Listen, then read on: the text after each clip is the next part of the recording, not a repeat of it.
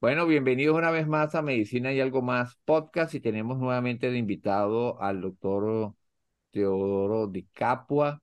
Eh, para hacerles un pequeño resumen, eh, Teo es un médico urólogo que hizo un fellow en urología oncológica en el Hospital Oncológico Racetti de eh, Caracas, Venezuela, y emigró a España en el 2017, donde se desempeña actualmente como urólogo en el Hospital San Rafael y el Hospital Universitario Dexeus de Barcelona, España. Este, bueno, bienvenido una vez más, Teo, a Medicina y algo más podcast. Este, Gracias, Alejandro. Gracias por la invitación. Siempre es un placer compartir contigo y con todos los que te siguen. Bueno, el tema. Siempre hay temas interesantes. Sí, el tema que nos ocupa hoy, ya como veníamos hablando previamente, eh, ya es una serie que estoy, que estoy haciendo con ustedes, mis invitados de lujo, eh, acerca de la prevención y el cáncer, porque somos eh, fiel creyentes que la prevención es la prevención primaria y secundaria, pues son muy importantes y son mucho más económicas que lo que es la medicina curativa, que por supuesto tiene su lugar dentro de la cadena de, de, de atención a, los, a las diferentes enfermedades. Entonces, lo primero que te voy a preguntar es, ¿cuáles son los tipos de cáncer? Vamos a hablar hoy sobre prevención y cáncer del aparato genital masculino. Entonces, ¿cuáles son los tipos de cáncer del aparato genital masculino más frecuentes? Mira, eh, por mucho, el tumor más frecuente urológico es eh, la próstata, el cáncer de próstata. Okay. Es, uh, podríamos decir que está entre un 70 y un 80% de los tumores urológicos más frecuentes, ¿no? Luego le siguen el cáncer de vejiga, el cáncer de riñón, el cáncer de testículo, el cáncer de pene y el cáncer de uretra. ¿De acuerdo? Perfecto. Entonces, eh, cada uno de estos cánceres, obviamente, como todo cáncer, tiene sus factores que pueden ser hereditarios, pueden ser ambientales, y, de estilo de vida, ¿no? Y obviamente eh, en algunos eh, se puede hacer algún tipo de prevención según los, estilos de vida y los hábitos que cada quien tiene. No siempre se logra. Eh, por eso que muchas veces necesitamos hacer un diagnóstico precoz. Pero para eso hay mm, varias herramientas ¿no? que, que uno tiene que ir aplicando. Ok, entonces fíjate, la pregunta es la siguiente y y, después de esto vamos a ver cuáles son las diferentes eh, medidas que podemos tomar. Eh, ¿Es posible prevenir el cáncer del aparato genital masculino, Teo? Bueno, es una pregunta muy difícil que haces, pero, pero yo creo que sí. Yo creo que, que hay cosas que, que eh, el cáncer es, es un nombre que se le da a una enfermedad que es muy distinta según el tipo de célula que la compone. Porque hay tumores eh, relacionados con cada órgano que están dentro de eso que se llama cáncer, pero eh, hay algunos que sí son prevenibles y otros que no, porque no todos los tumores son, eh, aparecen por culpa de algo que estemos haciendo o algo que estemos consumiendo, o algún estilo de vida o eventualmente algún factor genético. Entonces, cuando englobamos esa palabra en una, enfermedad en cáncer, hay que saber que, por decir algo, el cáncer de pulmón tiene muchos tipos de células y cada tipo de célula responde más o menos a alguna cosa. Sin embargo, eh, hablando de la parte urológica del sistema urinario, obviamente hay algunos, algunas cosas que podemos hacer para prevenir los tumores. Sin duda que sí. Entonces vamos a hablar ahora sobre qué podemos hacer en cuanto a tomar decisiones saludables en cuanto al estilo de vida para poder prevenir ciertos tipos de cáncer del aparato masculino. Entonces vamos a empezar. Una primera decisión eh, eh, de cambios en cuanto al estilo de vida es, y, tú que vives en Europa sabes que eso es una, un problema importante, es el tabaquismo. Te pregunto, ¿el tabaco está relacionado con cáncer, con algún tipo de cáncer del aparato masculino? Y si es así, que evitar el consumo o eh, parar el consumo si se está consumiendo es importante para prevenir este tipo de cáncer. Sin duda. Mira, has dado con, una pregunta interesantísima porque la mayoría de la gente no relaciona el tabaquismo con el cáncer de vejiga. No, no decimos los, hombres o, los médicos, decimos la, la, gente en general. La gente se sorprende mucho cuando uno le dice que el mayor factor de riesgo eh, de hábito poco saludable que se tiene para desarrollar un cáncer de vejiga es el cáncer, es el tabaquismo. Y la gente se sorprende, porque, bueno, no te lo imaginas, pero es así. El, el cáncer eh, que más pudiésemos prevenir en urología es el cáncer de vejiga. Porque el cáncer de vejiga tiene, el tabaquismo le produce casi, aumenta el riesgo cuatro veces padecer un cáncer de vejiga si se fuma. Y si no se deja de fumar, ese paciente seguirá haciendo algo que se llama recidiva, repetición, reaparición de ese cáncer. Entonces, el cáncer de vejiga es el primero, es por antonomasia el, el cáncer más relacionado urológico con el tabaquismo. Y obviamente, como has dicho bien, sobre todo en Francia, España e Italia, es el factor de riesgo más importante en, en, en los hombres o mujeres incluso, eh, para desarrollar cáncer de vejiga. Luego, en escala viene el cáncer de riñón. Hay una asociación importante entre el cáncer de riñón y el tabaquismo. Sin embargo, no es tan fuerte como con el cáncer de vejiga. Luego tenemos también la posibilidad de desarrollar cáncer de próstata mm, por culpa del tabaquismo. No es, no es muy común, a veces, a veces eh, pienso que hay eh, que la estadística no es tan perfecta. Entonces, a veces nos relacionan algunas cosas y no tenemos claro si aislando a ese paciente de todas las demás cosas y sometiéndolo a fumar pudiese desarrollar cáncer de próstata, pero obviamente ah, eh, hay una relación, se han descrito relación, al igual que con el cáncer de pene. Fíjate que prácticamente los he nombrado todo en urología. Por lo tanto, los urologos somos enemigos eh, declarados del tabaquismo. Y casi hacemos uh, campaña de prevención en la consulta como medicina primaria, eh, instando a los pacientes a que dejen de fumar, porque mm, además de la parte eh, urológica que se ve afectada, obviamente el tabaquismo produce muchísimos más tumores. Pulmón, garganta, cabeza y cuello, o sea, laringe, eh, estamos hablando de mama, hay asociaciones, de algunos tumores, eh, algunos tumores eh, con tabaquismo, como el tumor de mama, etcétera. Pero no solo eso, además enfermedades cardiovasculares, ictus, infartos, arterioesclerosis, el síndrome de Lerich, que es la obstrucción de las arterias por debajo de la aorta y los pacientes no pueden caminar porque tienen dolores terribles.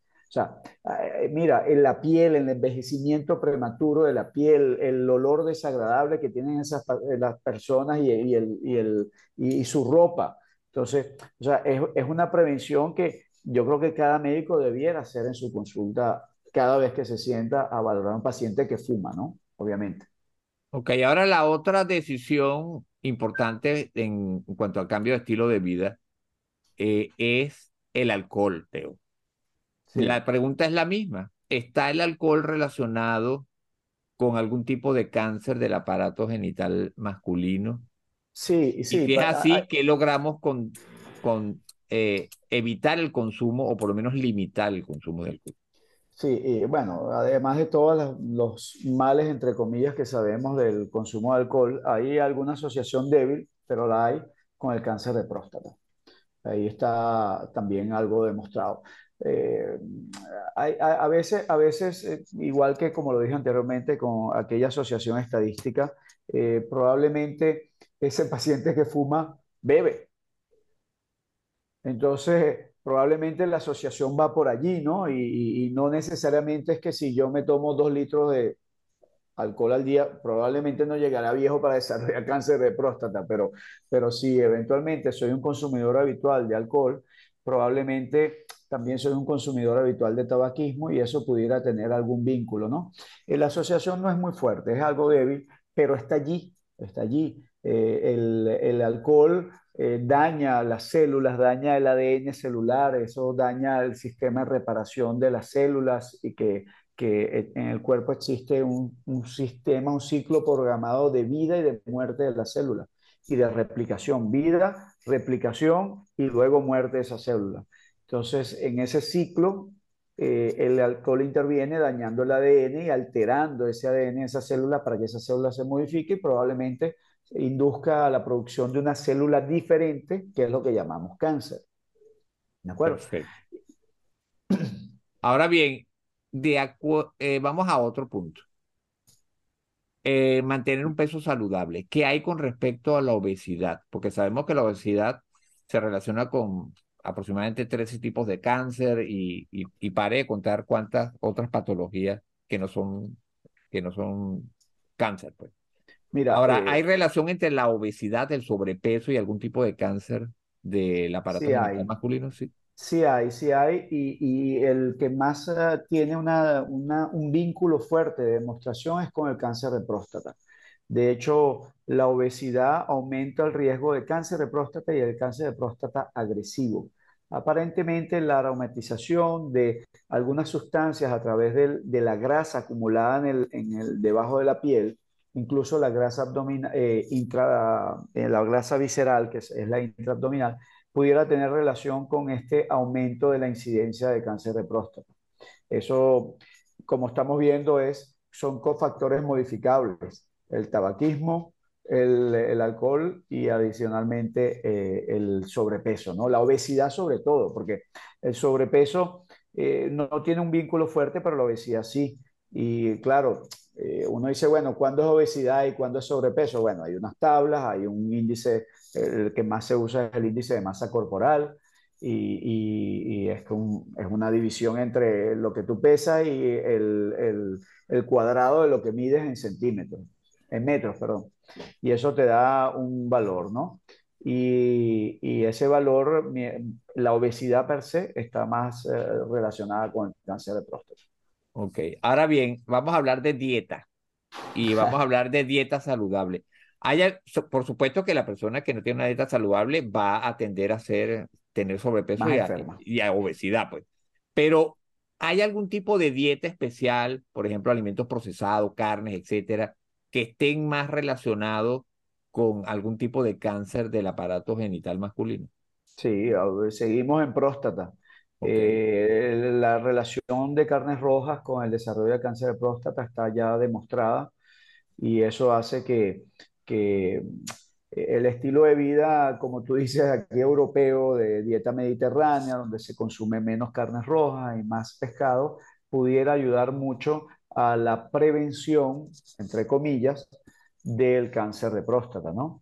Eh, yo, yo creo que es una suma de factores, ¿no? Una suma de factores que uno tiene que tener eh, como ser humano. Eh, tener una vida saludable en general, tener un poco de suerte que no tengas eh, ningún factor de riesgo adicional a lo estilo de vida para que no desarrolles un cáncer de próstata. Pero obviamente eh, se puede desarrollar un cáncer de próstata aún teniendo todas esas precauciones, pero no necesariamente eh, no se puede decir que no has hecho nada tú por ti, por tu salud. Aquí la idea es que uno también tome en cuenta que, que, tiene que tomar manos y cartas en el asunto para poder prevenir su enfermedad. Ok. Y el otro es ese, ese quinto pilar ahí de. Perdón, de lo que, importante ah, la adelante. fruta. Importante ah, no, es la fruta. Y los vegetales. Eh, vitaminas, eh, vegetales, todas esas cosas que, que, que eh, se, se estilan en un estilo de vida saludable los granos. Los granos también. ¿Entiendes? Que, que te, claro, porque además los granos, el hecho de comer grano y, eh, reduce un poco, tú quieres eh, suple, suplementar o complementar las proteínas de origen animal y entonces evita la carne roja y la pone, pones granos, ¿no? Entonces eso, eso es más sano que, que comer uh, carne roja. Claro. Pero, pero claro, eh, yo, yo a veces en esas eh, relaciones también diría, bueno, si es así, probablemente los argentinos y los chilenos tendrían más cáncer de próstata que nadie. ¿no? Porque el consumo de carne en esos dos países es tremendísimo. Y sin embargo, lo, los, los, porcentajes son parecidos. Entonces, eh, eh, por eso que esto es prevención, ¿no? Y quiero con eso aclararle a la gente. Uno intenta no consumir carnes rojas porque eso pudiera en algún momento disparar algún efecto en las células que pueda producir el cáncer de próstata.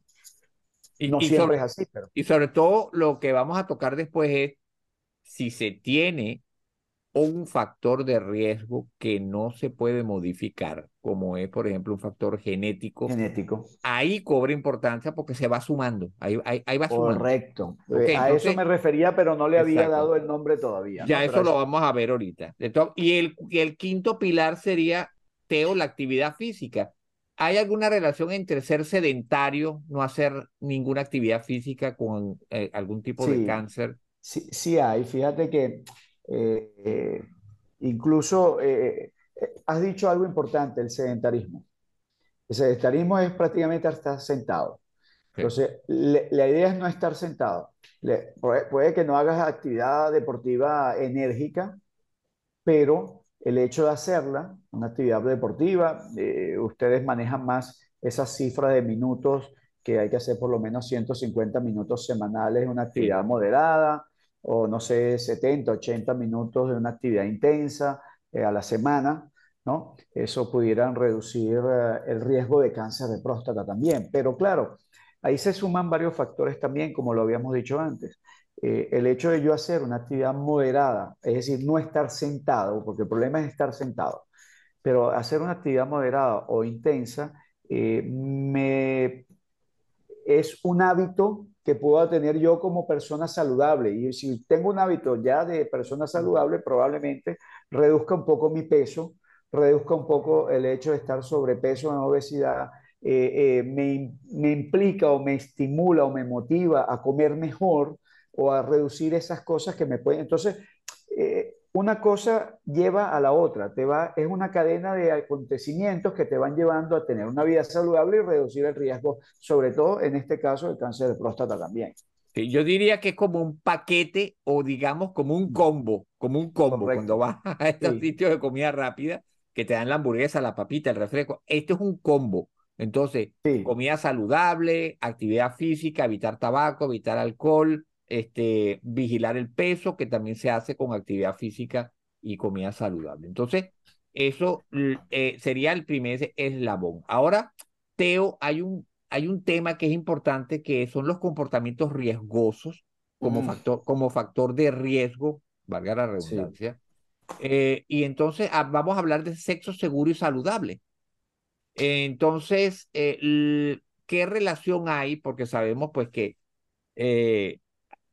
queremos decir que sexo seguro y saludable es el sexo con protección. Usar preservativo, ya sea externo o interno, este, limitar el número de parejas, este, y hacerse su examen pues anual es importante también, pero y si se está consumiendo sustancias, pues no intercambiar agujas, pues eh, es parte de esto. Pero en cuanto al sexo seguro y saludable, eh, ¿hay alguna relación? Fíjate, te lo voy a enumerar eh, y va a haber una relación más fuerte que uno en una que en otro, pero por ejemplo, el VIH el BPH, que es la primera, eh, la infección de transmisión sexual más frecuente, el herpes, otros tipos de infecciones transmitidas por, por, a través del contacto sexual y sobre todo que puedan degenerar en prostatitis.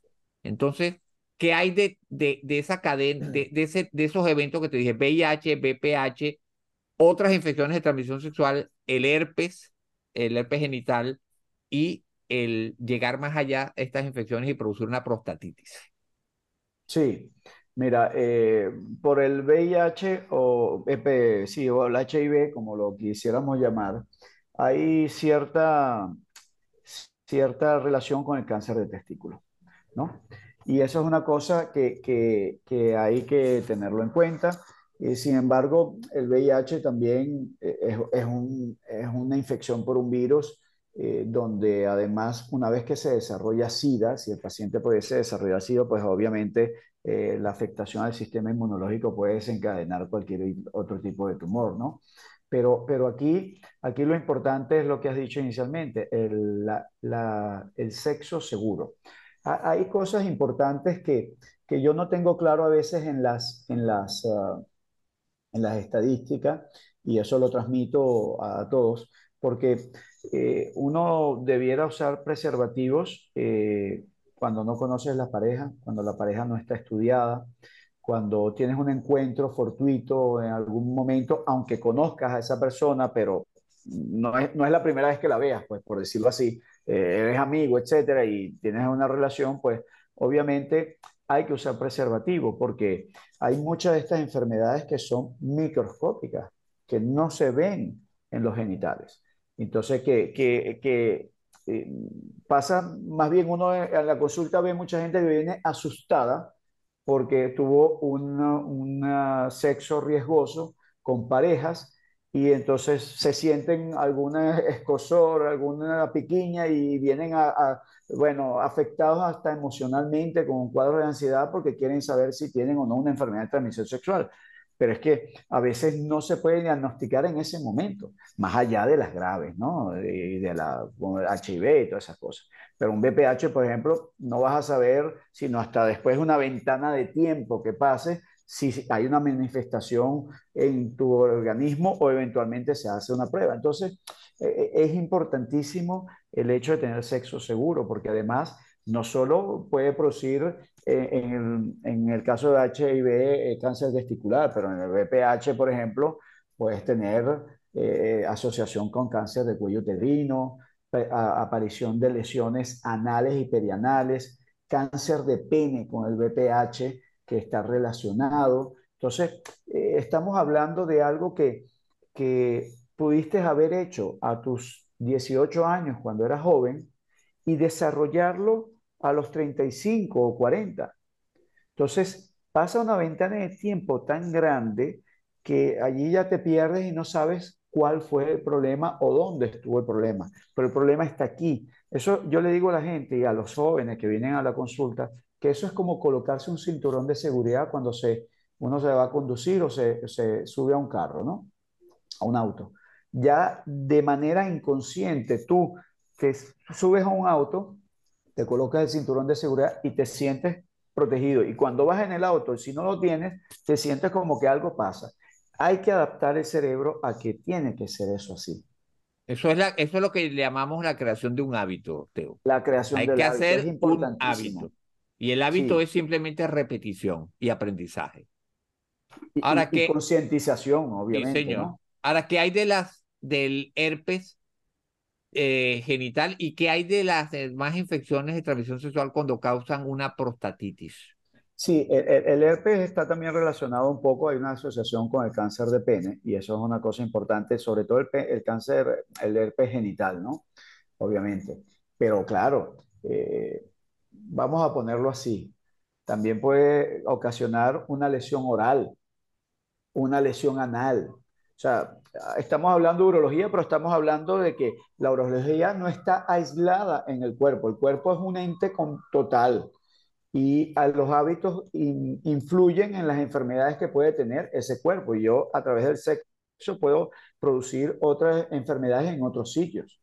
Igual que la, cómo se con- contagia el HIV, pues se contagia con un sexo no seguro y el sexo no seguro puede ser con una pareja heterosexual o con una pareja homosexual o con un, un, sexo, una felatio o eventualmente con un sexo anal. O sea, al final eh, son, son hábitos los que tú comentabas antes. En cuanto a las eh, otras enfermedades de transmisión sexual, como las clamidias, sobre todo clamidia y gonorrea, producen procesos inflamatorios en la próstata, y entonces aquí hablamos de próstata, y esos procesos inflamatorios y esas prostatitis, llamadas así, pudieran inducir eh, cáncer de próstata. Aquí hay un tema que, que hay que precisar, eh, porque la gente no puede, no puede agobiarse cuando escuche esto.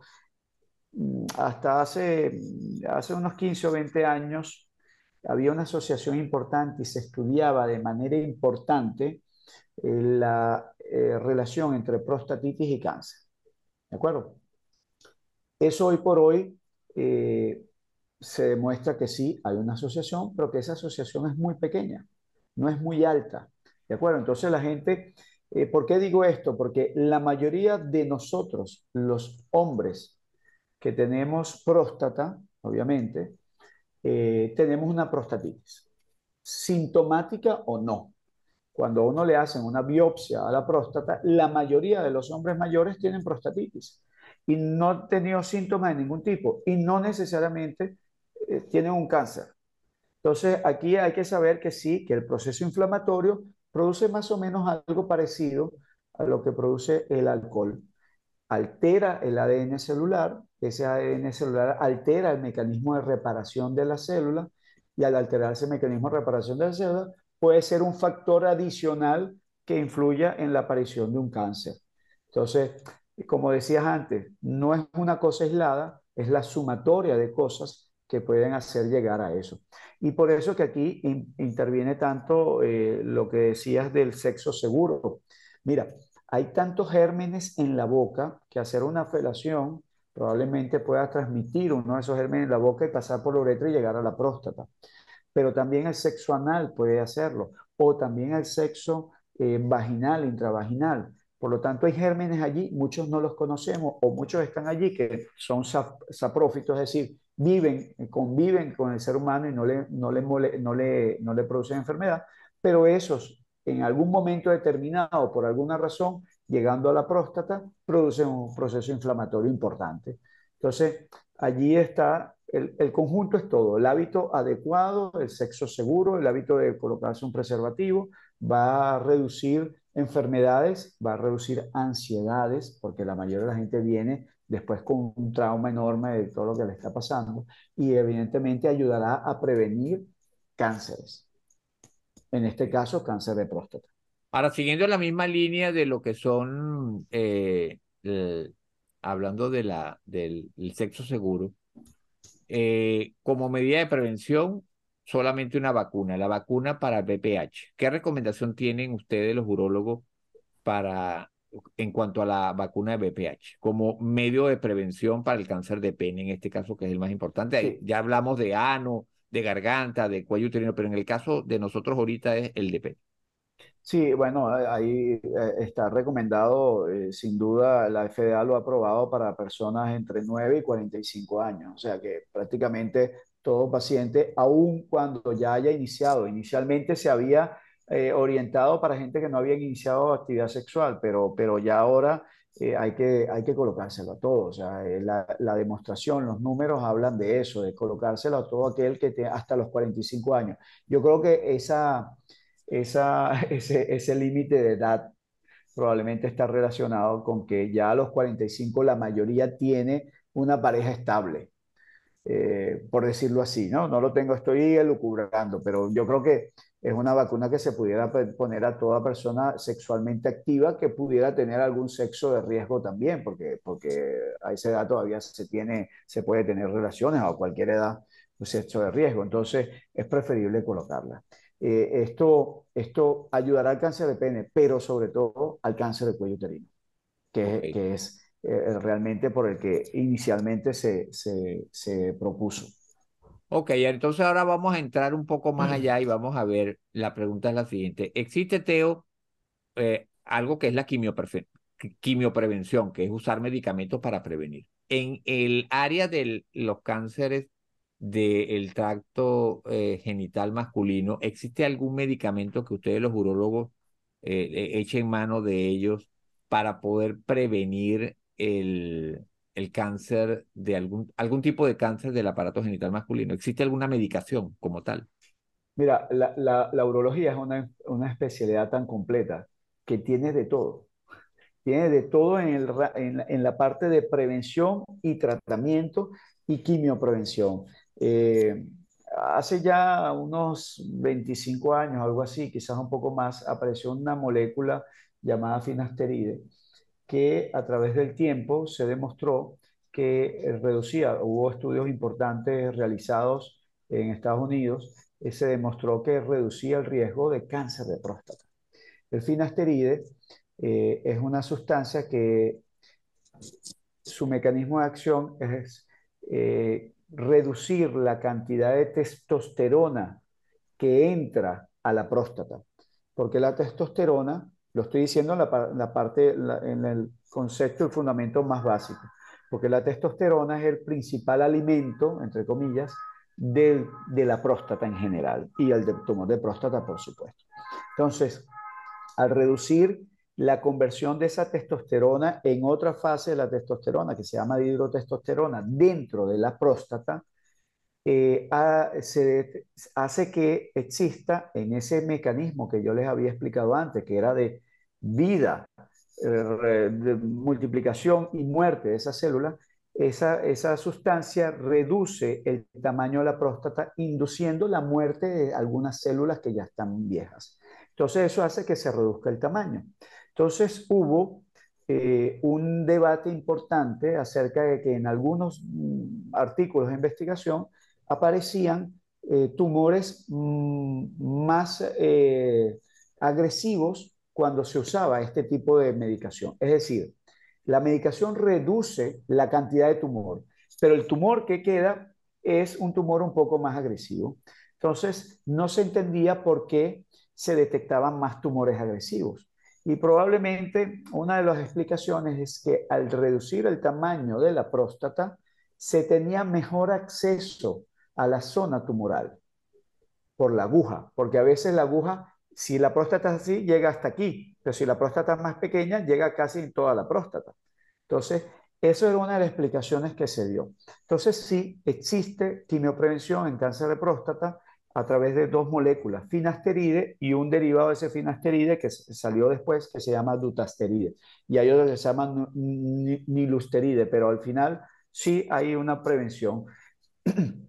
eh, mm, yo creo que se hace más en masas, en, sistemas sociales donde hay donde se, eh, sistemas sociales de salud donde se aplican eh, eh, políticas de salud que conlleven a la quimioprevención del cáncer de próstata y sobre todo se le da a pacientes que tienen algunos detalles importantes. Por ejemplo, que tenga un PSA por encima de 1,5, el PSA luego lo comentaríamos que es una, una, molécula que es muy famosa, ya prácticamente todo el mundo lo conoce, que es un PSA.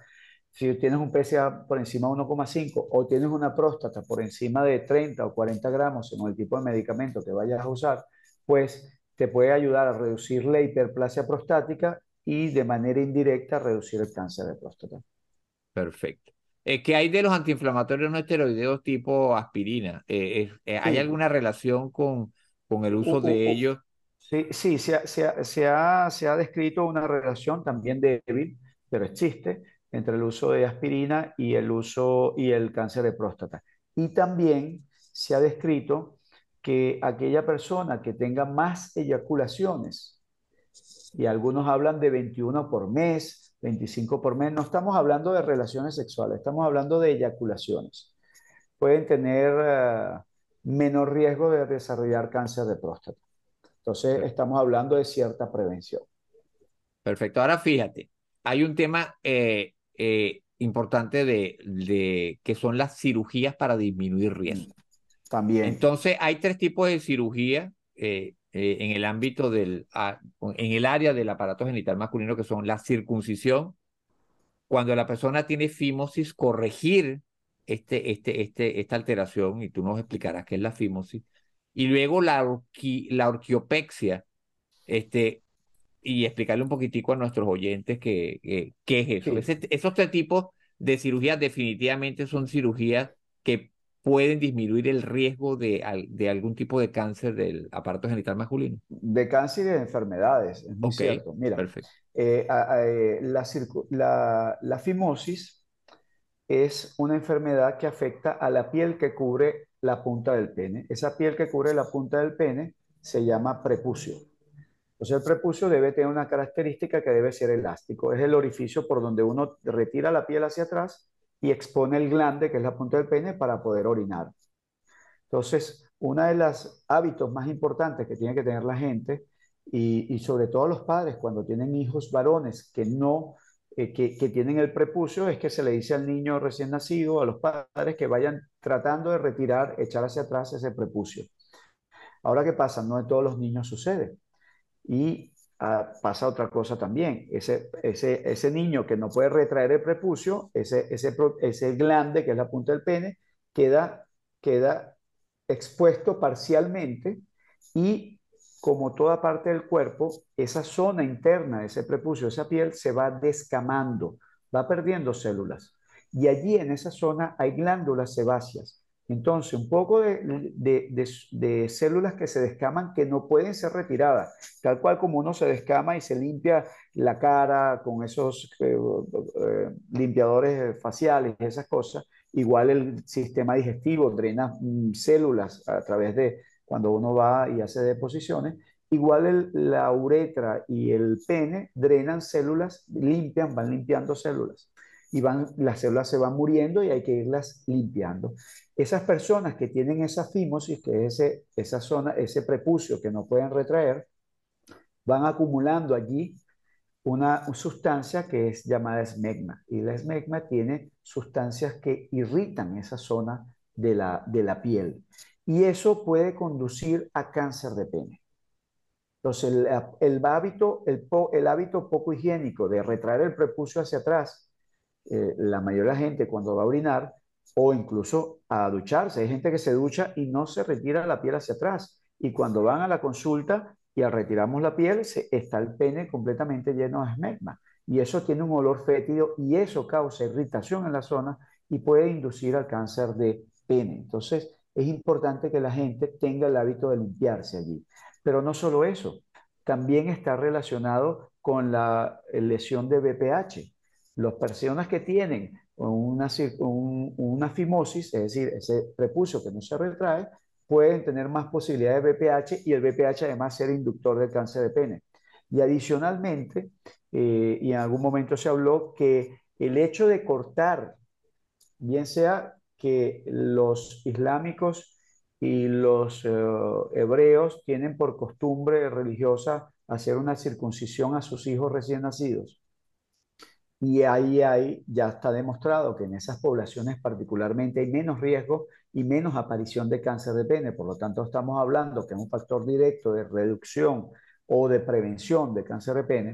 Eh, eh, estamos hablando que también reduce la, el contagio de HIV, entonces es una cosa a tener en cuenta. O sea, no solo estamos previniendo el cáncer de pene, estamos previniendo enfermedades, estamos previniendo también BPH, estamos previniendo HIV. O sea, es una cosa a tomar en cuenta. Entonces la circuncisión es cortar esa piel para poner, permitir que el pene esté, la punta del pene esté expuesta.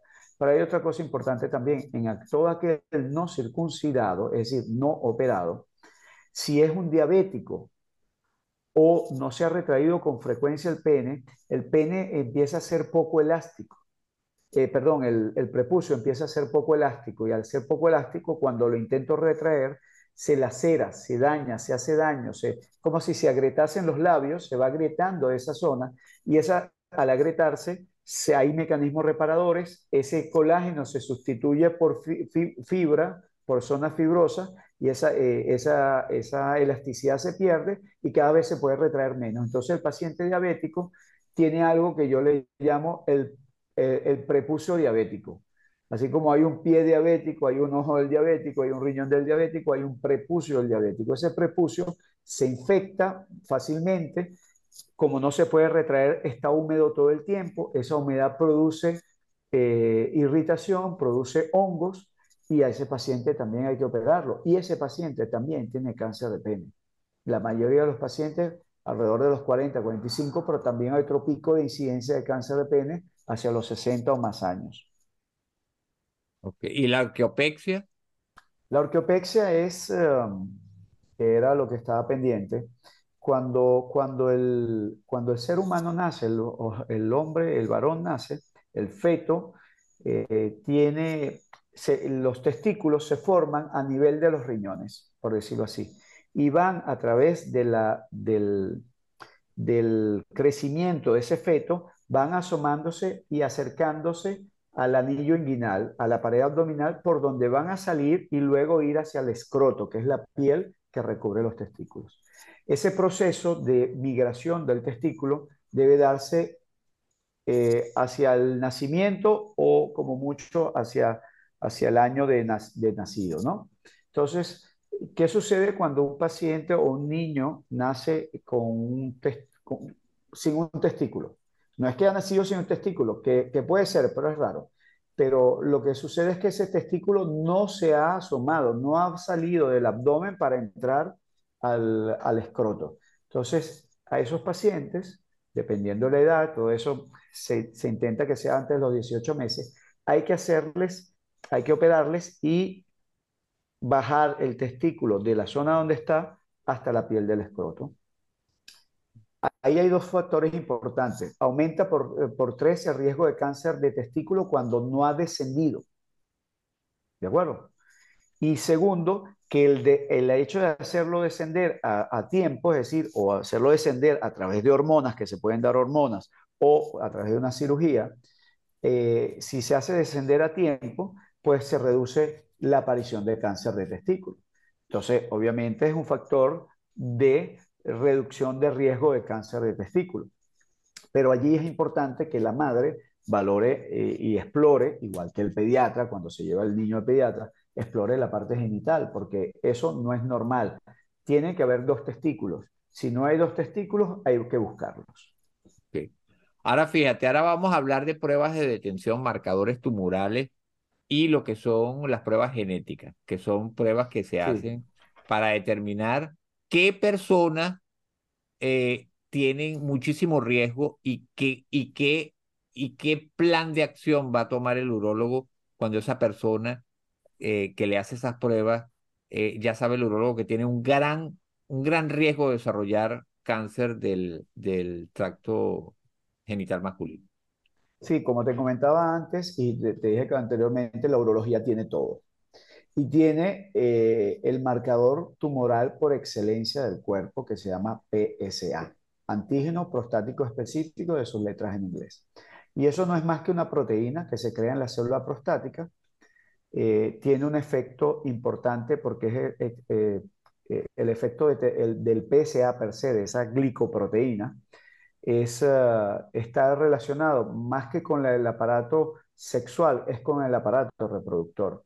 Esa, PSA es una proteína que hace cuando hay la eyaculación, la eyaculación sale en un coágulo.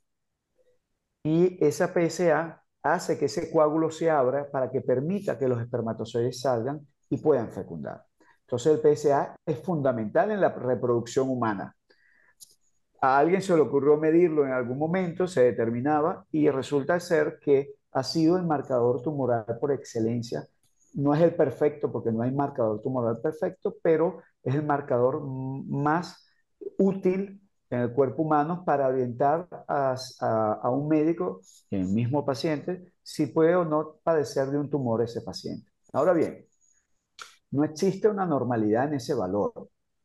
No quiere decir que si yo tengo, uno ve en el laboratorio, tengo un valor de 4 o un valor de 3 ah, como tengo tres y el valor mm, que me dice el laboratorio es cuatro, pues estoy bien. No, eso no es así. Se toman en cuenta muchos factores y es una cosa importante a tomar en cuenta. No se queden solo con la información, porque ahora con esto de la inteligencia artificial, el internet y todo, la gente lee el examen, se lo lee el mismo y dice, tengo menos de cuatro, ya perfecto, vea, me voy, estoy perfecto y no voy al médico. No, tienen que acudir al médico, porque incluso un paciente con un PSA de 1 puede tener un tumor. Entonces es importante a que tengan en cuenta que sí hay valores entre comillas normales. La normalidad es la frecuencia. En, en, estadística, la normalidad es la frecuencia. La mayoría de los que tienen menos de 4 no tienen tumor. Pero esa mayoría está alrededor de un 78%. Queda un 22% que aún teniendo menos de 4 pueden tener tumor. Entonces es importante que tienen que acudir al médico, a quien sea, al urólogo, al médico de cabecera, al médico internista, pero, pero tienen que tener una evaluación orientada adecuada. Entonces, ¿qué pasa? El PSA, aquí me voy a extender un poco porque ahí hay, hay tres cosas importantes o tres enfermedades importantes en la próstata que tenemos que tener siempre en cuenta, que son el cáncer de próstata, nuestro gran temor, la hiperplasia prostática benigna y la prostatitis y las tres pueden coincidir en el tiempo. Entonces, ¿qué pasa? Yo puedo tener un cáncer de próstata con prostatitis, un cáncer de próstata con, eh, con hiperplasia o una hiperplasia con prostatitis. O puedo tener solo hiperplasia, solo prostatitis, solo cáncer. ¿De acuerdo? Fíjense las combinaciones. Las tres enfermedades producen elevación del PSA.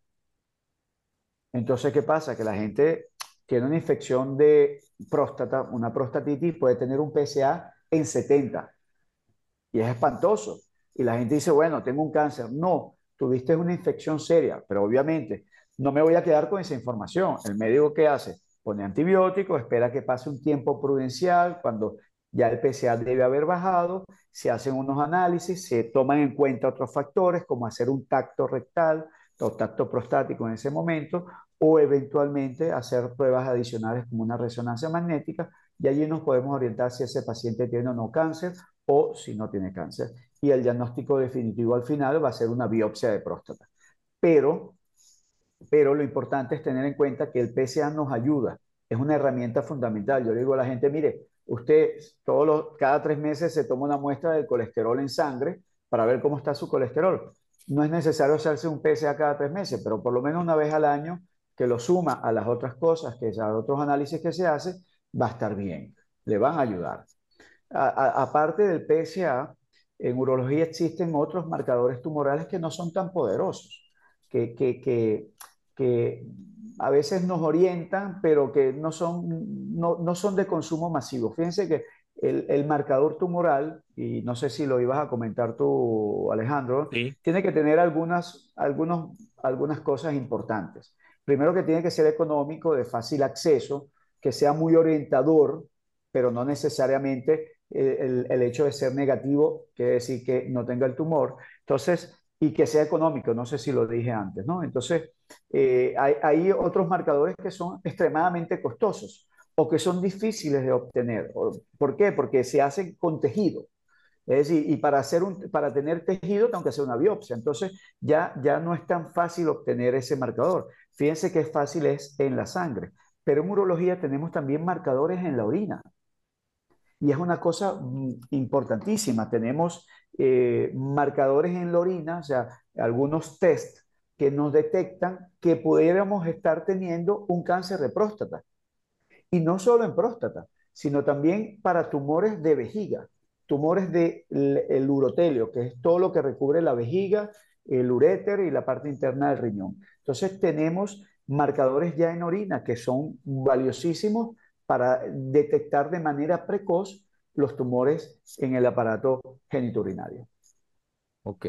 Entonces, fíjate, eh, ya eh, para terminar, vamos a hablar sobre lo que sería la prevención secundaria, que es, no estamos previniendo el cáncer, sino diagnosticándolo de manera precoz. Y es una manera de prevenir qué? Prevenir que sea más difícil tratarlo, que haya más complicaciones, que lo que haya mayor mortalidad, que la, el, el, el rango en que la persona pueda sobrevivir al cáncer sea menor.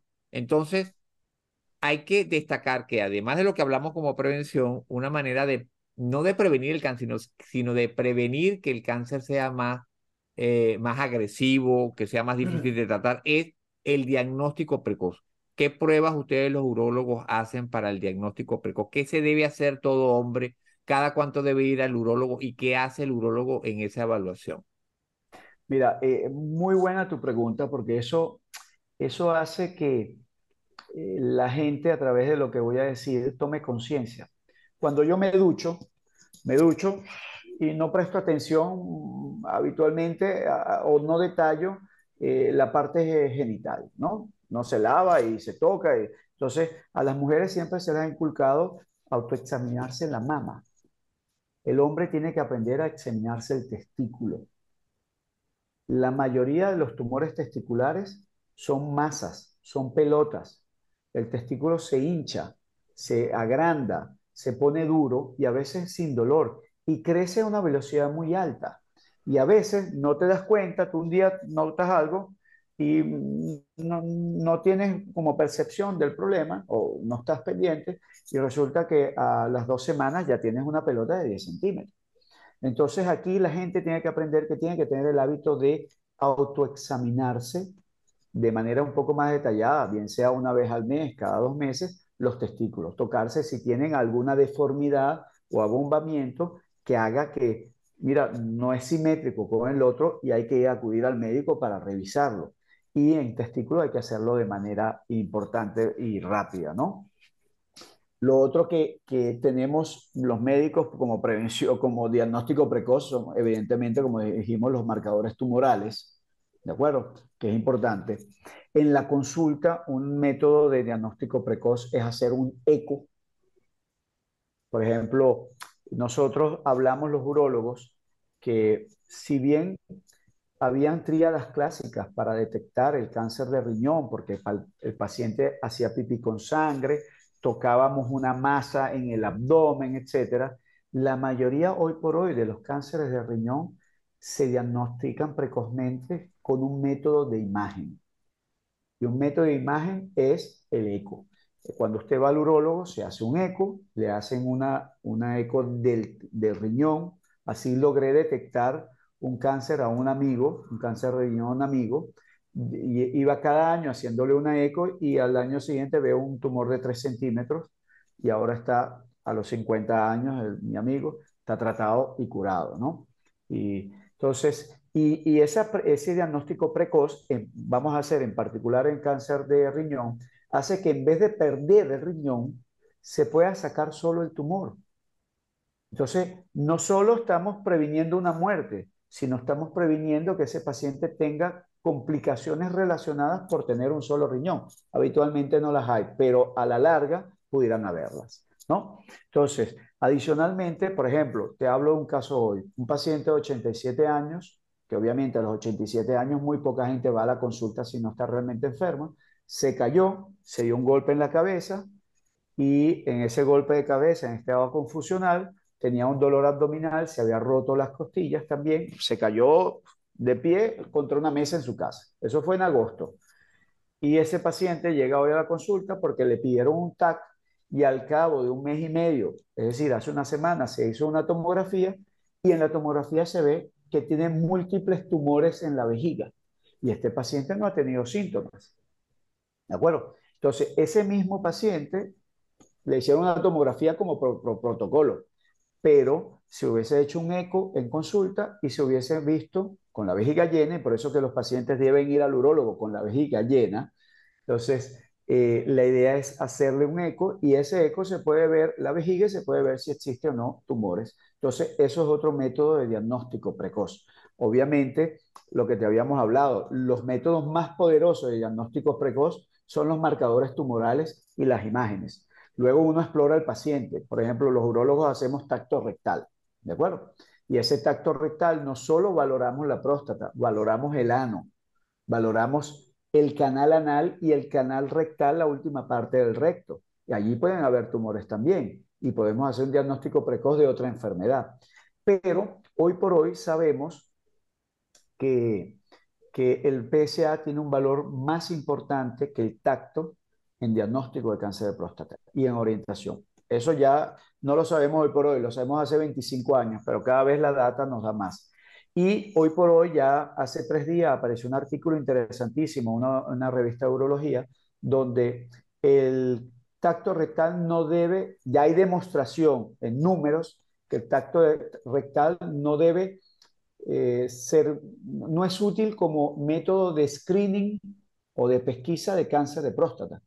Porque ¿qué pasa? Cuando tocamos ya un cáncer de próstata por el tacto, ya es un cáncer avanzado.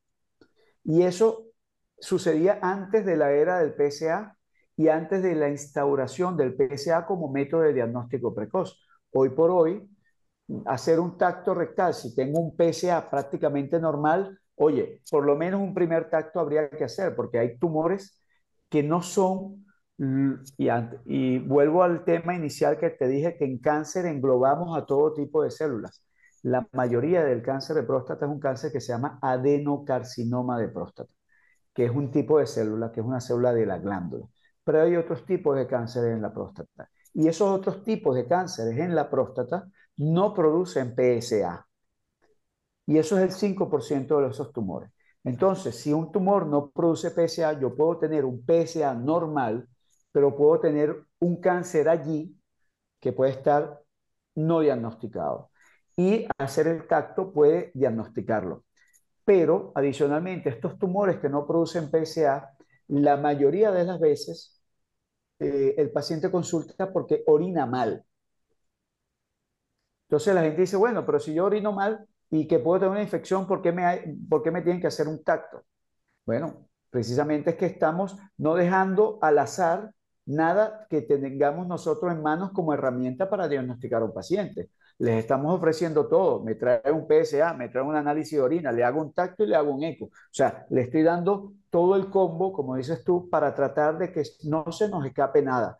Aún así, a veces se nos escapan tumores, porque hay tumores que están en la parte anterior de la próstata que no la podemos tocar con el tacto. El tacto tocamos solo la superficie más grande de la próstata, que es la posterior. Pero como yo les digo a la gente, la próstata está dentro, tenemos una manga aquí y nosotros tocamos la próstata aquí, pero yo no le puedo dar vuelta a la manga para tocarla por delante, porque la próstata está aquí afuera de la manga, del colon está por delante del colon. Entonces yo no le puedo dar la vuelta al colon para tocar la parte anterior de la próstata. Toco la parte más, superficie, más posterior y la que es la superficie más grande de próstata, que es además donde se asientan más del 70% de los tumores de próstata, pero un 30% de los tumores no lo puedo palpar a través de un tacto, dependiendo de dónde estén, la zona donde estén. Entonces es importante transmitir al paciente que sí, que en esa, por lo menos en esa primera visita o en la segunda, visita, la, segunda cita que haga con el urólogo, probablemente le harán un tacto prostático. Ahora bien, hay pacientes particulares, Alejandro. Por ejemplo, un paciente que ha tenido un cáncer de recto bajo, en la parte más baja del recto, le han tenido que quitar el recto, no hace deposiciones por la vía natural, sino que lleve llevar una, una bolsa. Entonces, esos pacientes no podemos hacer un tacto porque el ano y el recto está retirado.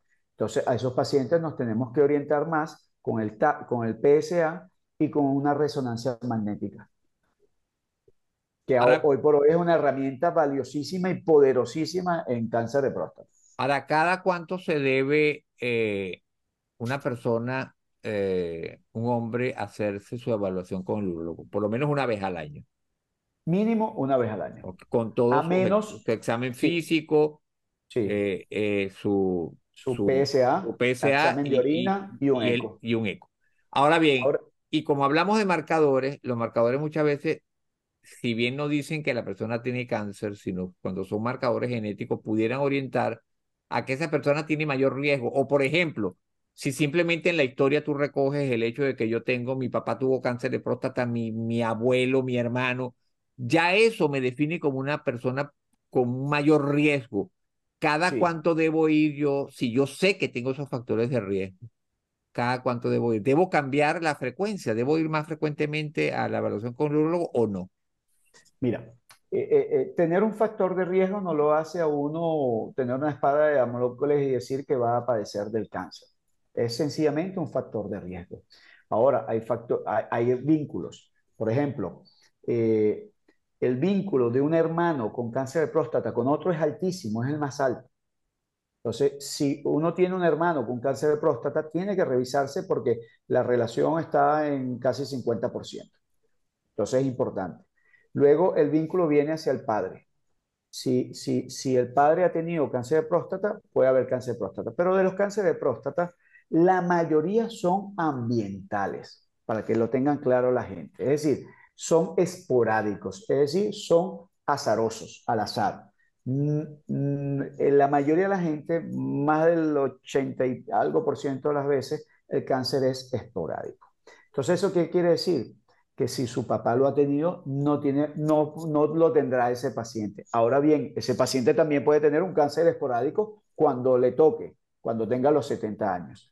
Pero si hay una asociación, una relación entre padre e hijo si el cáncer el padre lo ha desarrollado antes de los 65 y aún más si lo ha desarrollado alrededor de los 50 años. Ahí sí hay un factor importante hereditario que no se puede descartar. Entonces, si el familiar, el padre de ese paciente, desarrolló el cáncer de próstata a los 70 años, fue hecho el diagnóstico, pues ese paciente, si no tiene factores, otros factores de riesgo y si tiene su PSA normal, se puede seguir controlando cada año. ¿De acuerdo? Ahora bien, si el paciente tiene un padre con un cáncer de próstata antes de los, alrededor de los 50, que lo haya desarrollado alrededor de los 50 o alrededor de los 60, probablemente ese paciente tiene que empezar a hacerse un PSA a partir de los 35 años. Fíjate lo que te estoy diciendo. O sea, uno dice, bueno, pero es que 35 es una edad muy joven, ¿sí? Pero te vas haciendo un PSA porque tú eres un paciente que tiene que empezar a crear el hábito y hacer un diagnóstico ultra precoz, porque esos tumores que se desarrollan antes de los 60 años son tumores más agresivos, que tienen conductas más agresivas y que requieren de tratamientos más agresivos.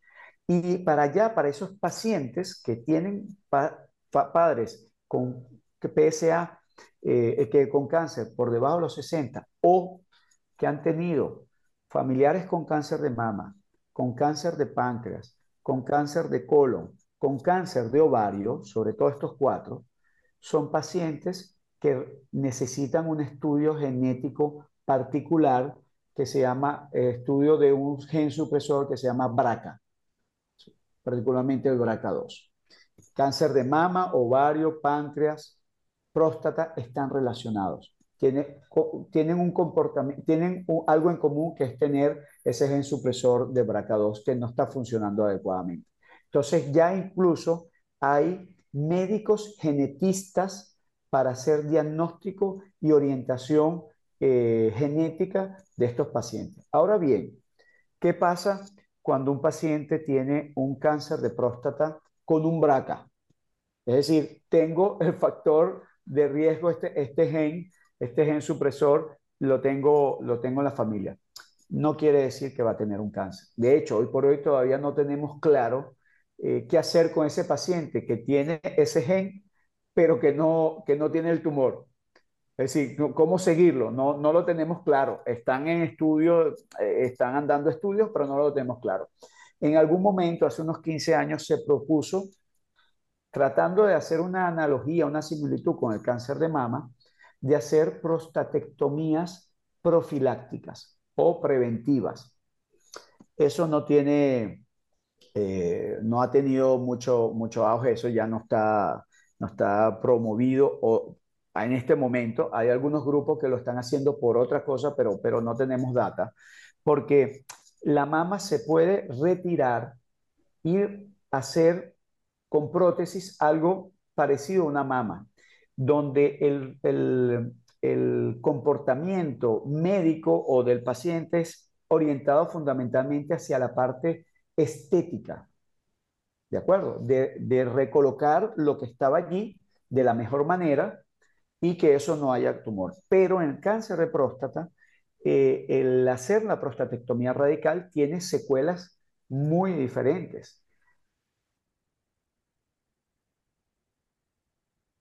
Por ejemplo, una de las secuelas más importantes es la incontinencia urinaria no es que sea importante en aparición, sino que es la que probablemente afecte más la calidad de vida de un paciente, el hecho de tener una incontinencia urinaria producto de un tratamiento de la próstata. Y lo otro que puede producir es disfunción eréctil. Entonces, si estamos hablando de una persona de 50 años, sexualmente activa, que tiene un gen pero no tiene un tumor y hacerle una cirugía que puede conllevar a estos dos riesgos, pues probablemente eh, todavía la comunidad médica no está eh, apoyando el hecho de hacer una prostatectomía radical preventiva.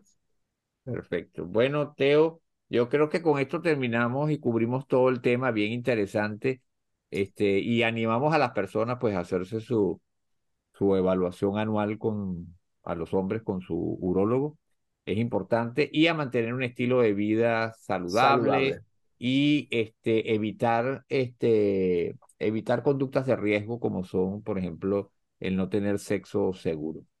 Eh, y siempre ante cualquier duda consultar con su médico de cabecera, que es lo, lo, más importante, y hacer la aclaratoria de que los medicamentos, estos quimioprofilácticos, por supuesto, tienen sus efectos secundarios, igual que ah, todo medicamento, al igual que todo tipo de cirugía lo tiene, y es importante pues, consultar con su médico eh, con el urólogo y eh, aclarar pues el, el, hecho de cuáles son los riesgos, beneficios y estar en conocimiento de todo para tomar una decisión o la mejor decisión para, para cada uno. Bueno, eh, Así es. Teo, agradecido por tu presencia acá, quedas nuevamente invitado de todas maneras, como siempre, muy amable. Sí, como siempre, feliz y honrado de que me invites y me, me encanta el espacio y poder compartir con, con la gente y sobre todo transmitir eh, salud, Exactamente. mensajes que, que ayudan a la gente a, a que, que hay una cosa que me encantó de, de, de algunos pacientes que lo dicen mucho aquí, dos o tres ya me lo han dicho, que ellos intentan llegar sanos a la muerte. Exactamente. O por lo menos en la mejor condición. Exacto, Porque no es lo así es. mismo, no es lo mismo una vejez, eh, eh, una vejez en buenas condiciones que una vejez ya complicada, ah, o aderezada, por decirlo así, con una cantidad de patologías, enfermedades, eh, una cantidad de problemas que lo que hacen es que la vejez se convierta pues realmente en algo, algo que, que, que, que no se quiere tener, pues, a, a la cual Sí, muchas así personas no quieren llegar. Entonces, esa es parte de la idea, este, porque sabemos pues que, que la edad cobra su precio siempre, pero la idea es tratar de retardar todos esos, todas esas Lo alteraciones más que que se pueda. lo más que se pueda, llegar en la mejor condición como tú dices. Bueno, Teo, agradecido por tu tiempo, un abrazo y nos seguimos viendo. Saludos.